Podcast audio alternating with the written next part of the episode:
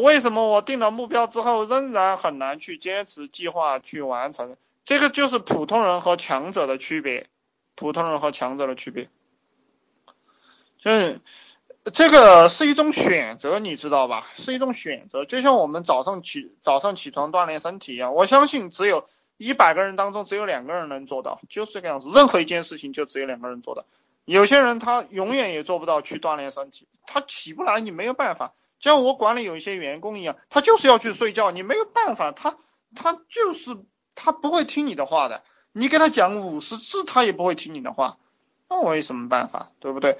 这个东西全靠自强自立，全靠自强自立。我就告诉你啊，那么我也有这个时候，不是说我一开始就有这么强悍，嗯，我在好多年前的时候，我就给我妈讲。这个其实我给兄弟们讲过好多次好多次了，再给大家温习温习。我我那个时候喜欢玩游戏，对吧？我就跟我妈讲，我说妈妈，我就是不喜欢去这个工作，我不想工作，我我就是想想天天天天玩啊，我就是我我我我就是想玩游戏，对吧？我什么也不想干，对吧？我就这样。那我妈妈就给我讲，她说，她说儿子，你现在。不去工作，不去奋斗，没有关系。妈妈还在这个人间，有一口稀饭给你吃。但是等到我死了，你怎么办？就是这个样子的。我妈妈就说：“等到我死了，你怎么办？等到我死了，没有人给你吃稀饭了，你怎么办？对吧？”我当时就想了想，确实我我没有办法，兄弟们没有办法。所以你要认识到这个问题，就是说。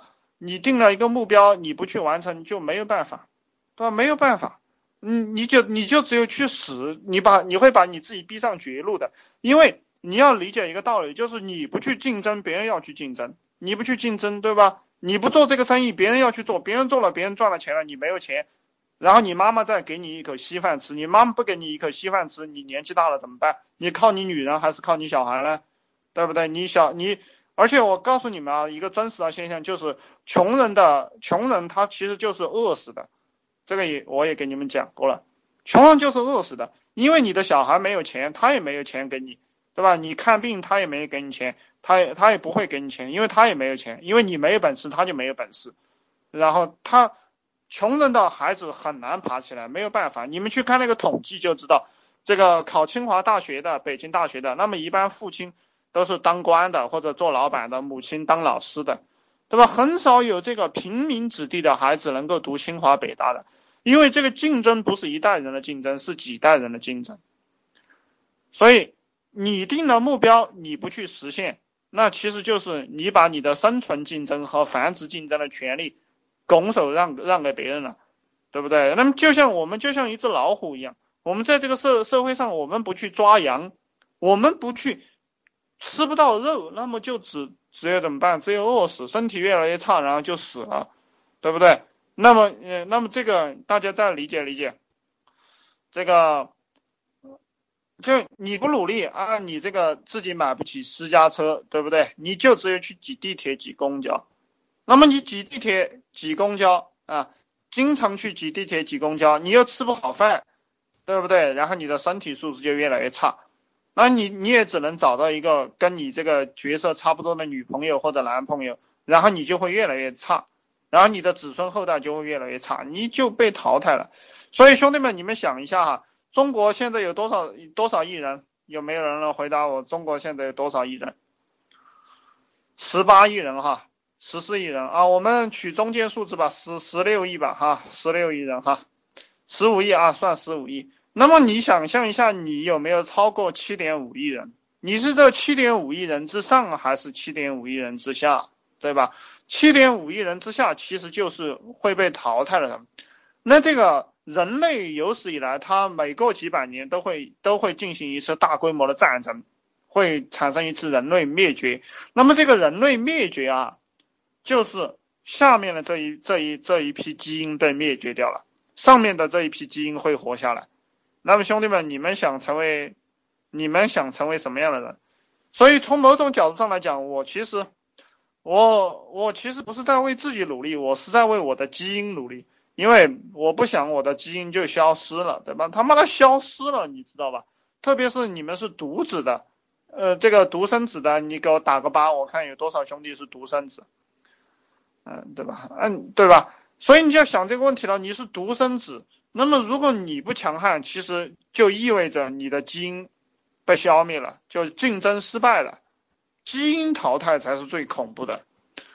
你想象一下，你都不存在了，对吧？由由于你不努力，你灰飞烟灭了，这个这个才是最残酷的，这个这个事实。所以，那是要多生孩子呀，你有本事你就多生啊，你能养得起几个？你能养得起五六个，那当然最好。你们看那个当官的，对吧？还有就是这个富豪，你们你们看他们都养了多少孩子，有多少个情人，对不对？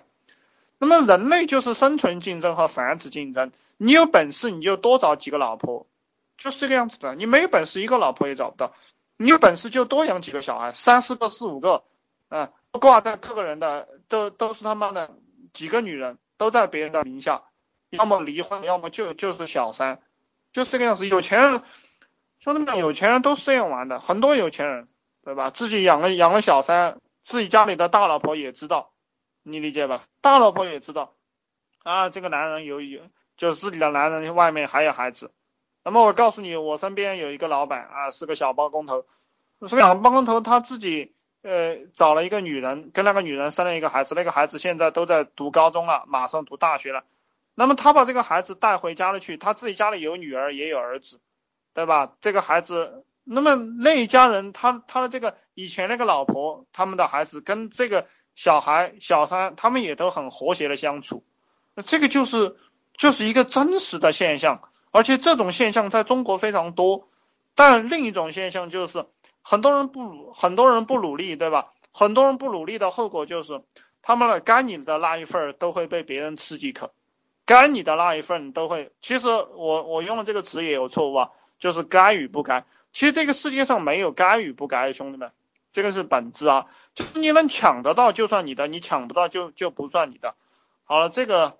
其实你们把这个理解透彻了过后，你们的你们自然就知道该怎么做了，方法也就来了。那我再告诉大家一些方法，就我的方法是从道上去讲的，不是从术上去讲的。还是让你讲探讨术的问题是员工探讨的，我不想探讨，而且那种东西越探讨越蠢。